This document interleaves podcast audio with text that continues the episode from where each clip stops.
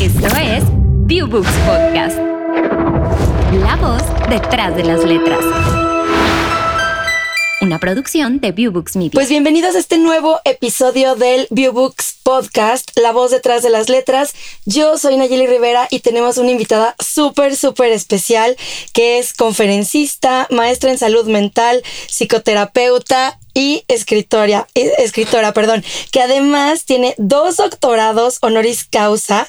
Y bueno, pues por supuesto que estoy hablando de esta autora del libro Cómo desaparecer a una ballena y otras fábulas de empoderamiento. Ella es Ana Goffin. Bienvenida a nuestro estudio, mi querida Anita. ¿Cómo estás? Feliz de estar contigo, Naye. Ay, muchísimas gracias. Me encantan los podcasts me encanta poder tener contacto con la gente para que sepa de dónde viene todo aquello que hacemos los escritores, ¿no? Exactamente, exactamente. Oye, pues estoy muy, muy contenta de tenerte aquí y me encanta ya poder empezar, como ya la entrevista, hablando de varios, de varios temas, ¿no? Em, no solo quiero platicar un poco del, del, de tu proceso creativo, de la hora de escribir, sino también sobre tu labor en pro de la salud mental y tus conferencias, que eso es una parte que me gusta mucho de, de toda tu labor y de todo tu, tu trabajo. Y me gustaría pedirte que nos cuentes un poco cómo llegaste a dedicarte a esto. Sé que eres licenciada en Relaciones Industriales y que trabajaste varios años en el área de recursos humanos. ¿Cómo es que hiciste toda esta transición y cuéntanos de esta etapa en tu carrera? Es muy curioso porque primero iba a ser psiquiatra y no me fui por el novio.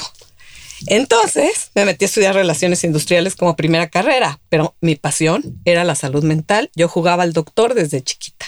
Ok. Y después de trabajar 12 años en recursos humanos, lo que más me gusta es la gente. Y dije, ya, voy a volver a estudiar. Nunca es tarde. Tenía casi 30 y estudié como orientadora humanista primero y después psicoterapia gestalt, varias especialidades. De ahí me seguí con una maestría en salud mental con orientación psicoanalítica, una especialidad en cambios de la conducta, cognitivo-conductual y trastornos del estado de ánimo y ansiedad después.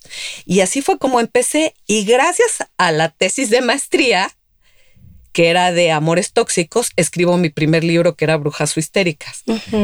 Y ahí empecé a escribir Oye, cuéntanos em, un poco cómo fue esta, esta transición, o sea, ya que para ti fue algo natural, decidiste renunciar a todo, ¿cómo fue esta transición? Me llama mucho la atención porque pues, o sea, finalmente tu carrera, tu real eh, vocación te estaba llamando, ¿no?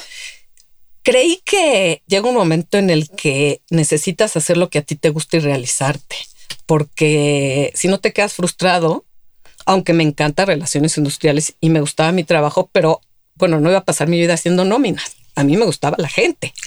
Entonces me costó trabajo. La verdad es que sí, el último día que trabajé, y además trabajaba en la empresa de mi esposo, lloré muchísimo porque quería mucho a la empresa y a la gente. Pero bueno, era mi vocación que me llamaba y cambié. Y también cuando empecé a escribir fue un cambio, porque escribir te catapulta, digamos, al público. Y mi trabajo como terapeuta es, era de uno a uno. Claro. Y al escribir es ver una entrevista, da una conferencia. Yo no sabía hablar en público.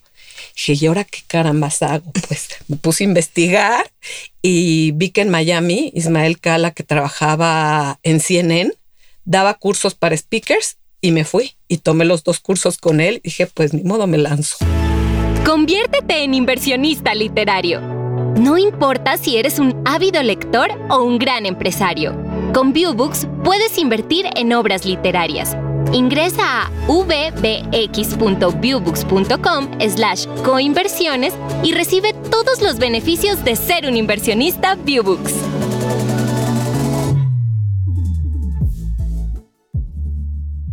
Para aprender, claro. Claro. Pues es que uno cuando no tienes las herramientas, claro que hay que irlas a buscar, o sea, eso es parte de, de ese crecimiento, ¿no? Claro. Y además fue increíble porque me conecté con mucha gente, conocí a muchas personas y yo creo que todo lo que estudies te enriquece de alguna manera. Sí, por supuesto, y te suma, claro.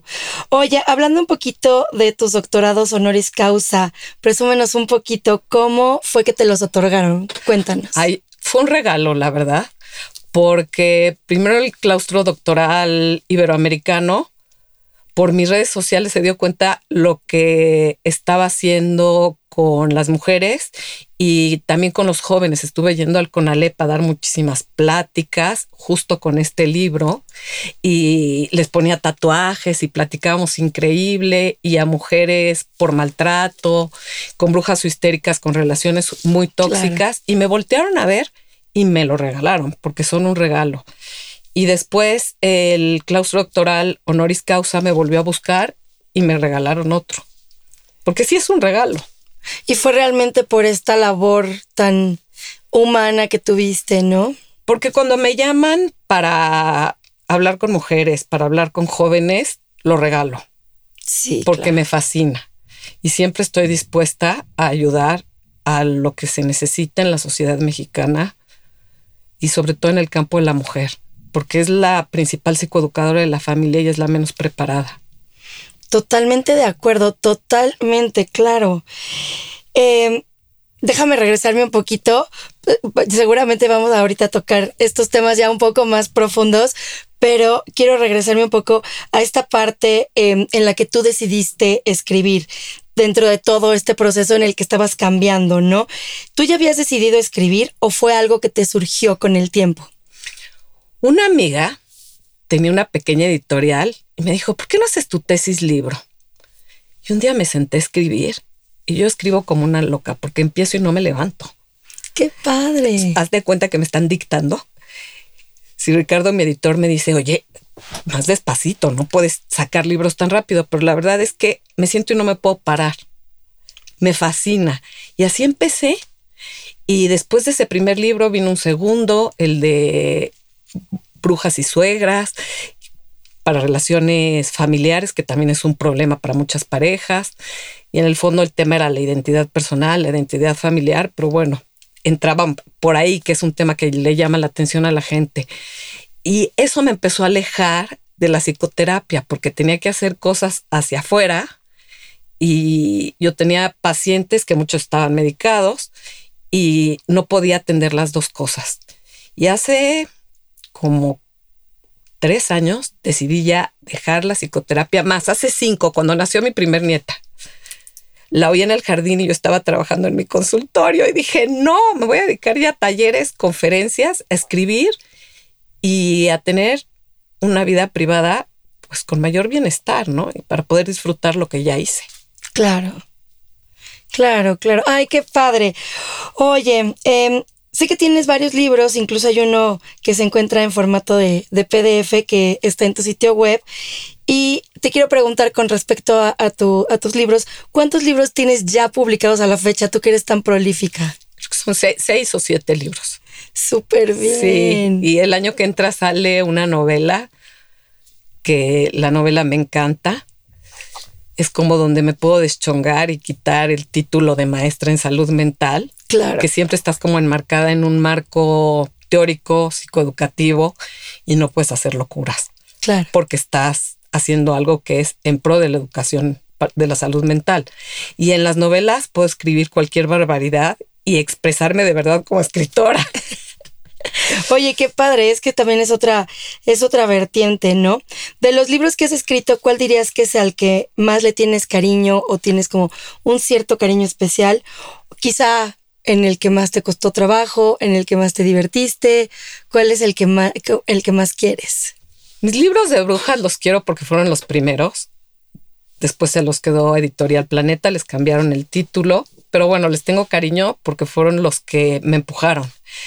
Pero especial cariño a esa novela, La tinta en su piel, que te traje, y la novela que acabo de escribir, que sale hasta el próximo año.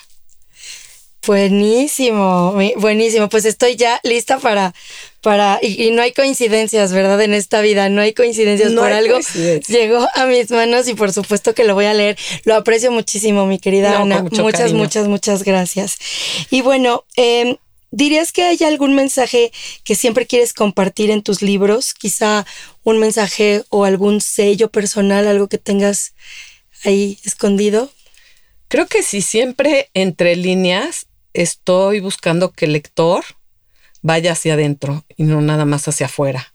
Y vaya encaminado a la aceptación de sí mismo, de su historia, y sepa que la historia se puede reescribir porque tú no eres tus circunstancias. Influyen mucho en tu vida, pero tenemos la capacidad de darle una vuelta a nuestra vida. Y en el libro del cocodrilo, por ejemplo, en la boca del cocodrilo, yo cuento que hice un TED Talk de eso también. Cuento la historia de mi mamá y la mía, en la que fuimos víctimas de violencia doméstica y empiezo el libro diciendo yo estoy aquí porque mi papá tenía mala puntería y es verdad. Entonces es como el compartir historias fuertes, pero que al mismo tiempo te empodera porque vas desde el empoderamiento a través de la vulnerabilidad. Si yo reconozco mi parte vulnerable, voy a empoderar mucho más que si me pongo unos tacones rojos y me subo a un escenario. Claro.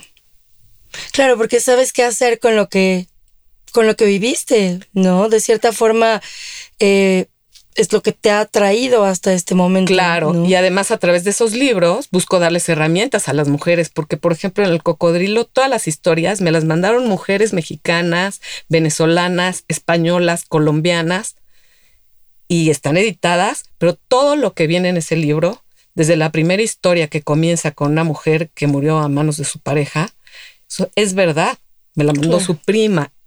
Y viene la parte de las historias y la parte psicoeducativa, porque no es nada más oír la historia tipo telenovela de qué drama, pobrecita, y qué hago con eso. Tiene que haber un aprendizaje. Claro. Y además no sabes cuánta gente está viviendo la misma situación. A quien le puede servir, ¿no? Ese, esa anécdota o esa ese análisis. Yo creo que a mucha, porque ayer curiosamente me buscó una chica por Instagram, me dice, Ay, te puedo entrevistar, fíjate que leí el cocodrilo y me vi en muchas mujeres. Y me parece increíble porque yo pensaba que nunca había estado en una relación violenta o de abuso psicológico y sí lo estuve. ¿Te gustaría formar parte de una comunidad de autores exitosos en el mundo digital? Llega a cientos de miles de usuarios alrededor del mundo. Entra a viewbooks.com y haz parte de la familia Viewbooks.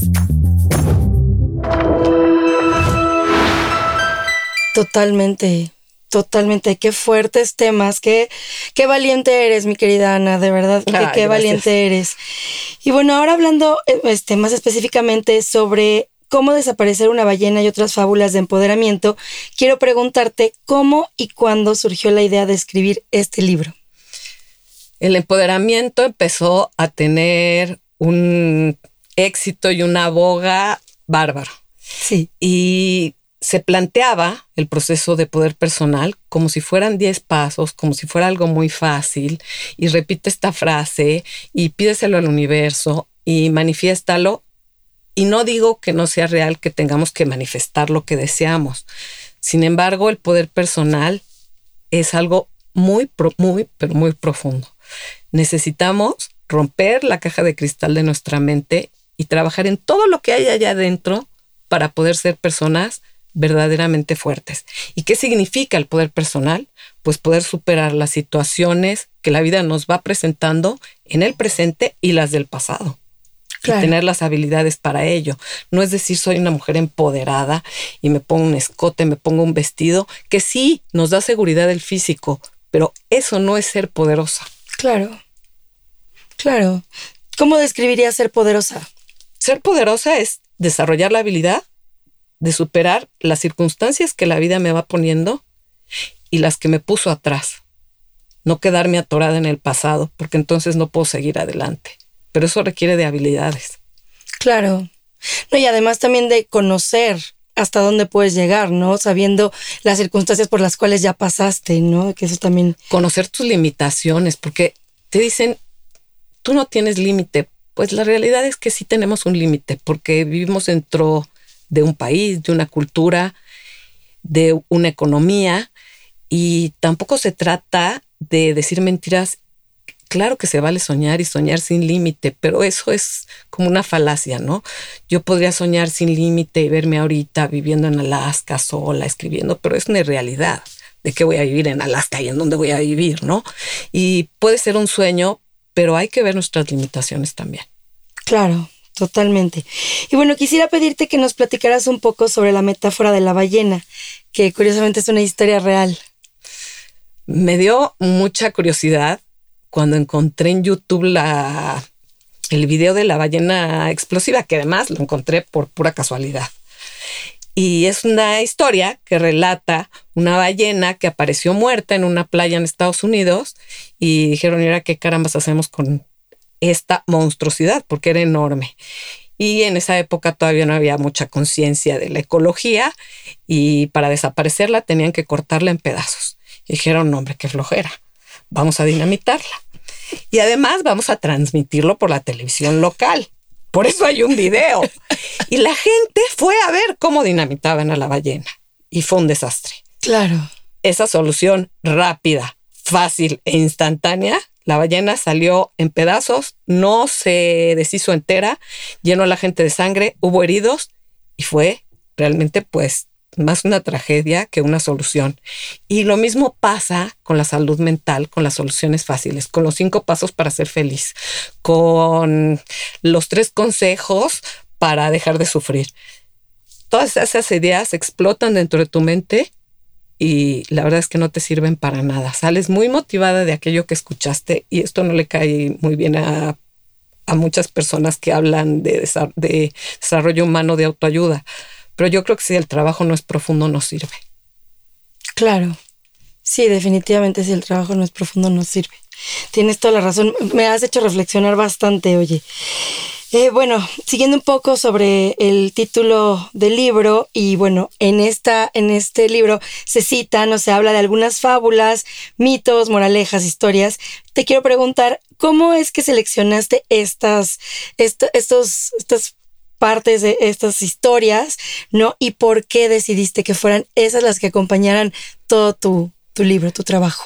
Siempre busco en mi trabajo metáforas y símbolos. Hice una especialidad en sueños, símbolos y metáforas. Y yo creo que eso me abrió el panorama para darme cuenta cómo a través de esas herramientas, seleccionando además están muy fáciles de seleccionar porque están a la mano de todos. Seleccionándolas puedes llegar a un tema a través de una historia y de un cuento o de un mito, en lugar de decirlo directamente. Se te queda mucho más y sientes más empatía cuando es a través de una historia.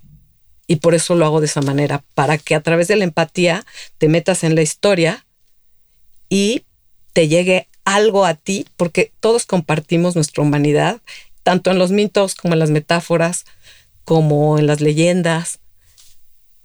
Claro, claro, sí hay, hay tantas historias detrás, ¿no? Y, y también cada interpretación y cada momento tan subjetivo de, de, cuando recibes, ¿no? Esas, esas historias, ¿no? Pues bueno, hay muchísimos temas muy interesantes en tu libro y bueno, sin hacer spoilers para quienes no lo han escuchado o no lo han leído, quiero hacerte algunas preguntas más sobre estas cosas que mencionas allí. Una es que hablas sobre la magia de la literatura. ¿Por qué leer? Me, causa mucha curiosidad esto. Justo tiene que ver con esto que te acabo de decir. Cuando yo leo, estimulo una parte del cerebro en la que desarrollo la empatía, porque me meto en el lugar de el personaje. Y cuando yo leo, vivo su vida y digo, ay, se parece a la mía, o no se parece, o me choca, o me gusta. Y empieza a crear un diálogo interno entre el lector y el personaje. Y la lectura es una vía para vivir otras vidas, conocer otros lugares y aprender todo aquello que no está a la mano en nuestro entorno cercano. Claro. Por eso la literatura es mágica, la literatura sana. Tengo un círculo de lectura de mujeres que llevamos como siete años. Wow. Y es un círculo de biblioterapia.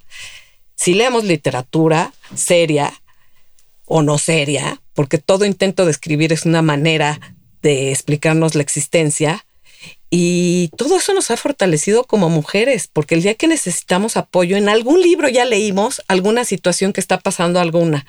La muerte de los padres, una enfermedad, una infidelidad, y es mucho más fácil apoyarte cuando te das cuenta que todo eso que sucede nos pasa a todos. A todos.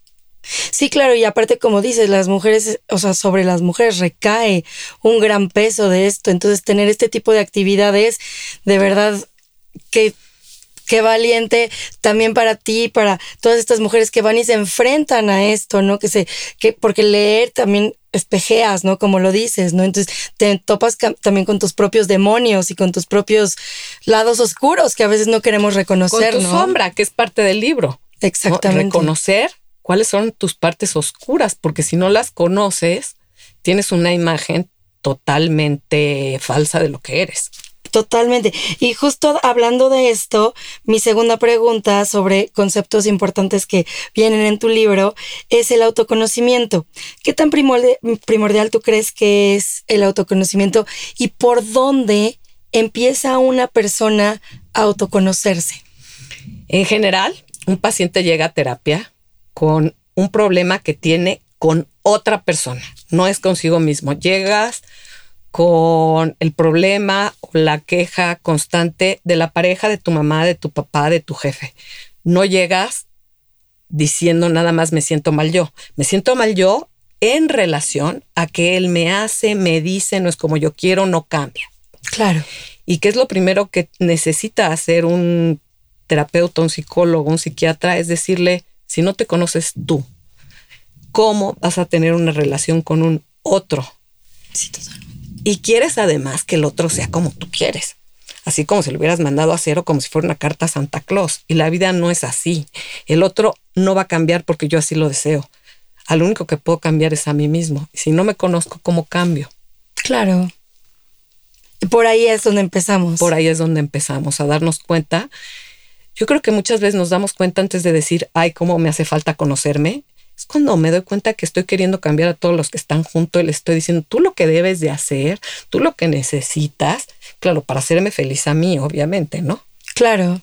Entonces, por ahí te das cuenta perfectamente que necesitas empezar por ti, no por el otro. Claro, y perdiendo todo nivel de poder personal en el que cualquier persona te puede afectar o te puede arruinar el día o te puede hacer infeliz, ¿no? Claro, porque le das las llaves de tu vida al otro y no sabes cómo poner límites de tu espacio personal. Pero ¿qué pasa si yo no conozco mi espacio personal para poner límites? Que son mis sueños, mis creencias, mis ideas, mis planes, mi cuerpo, mi economía.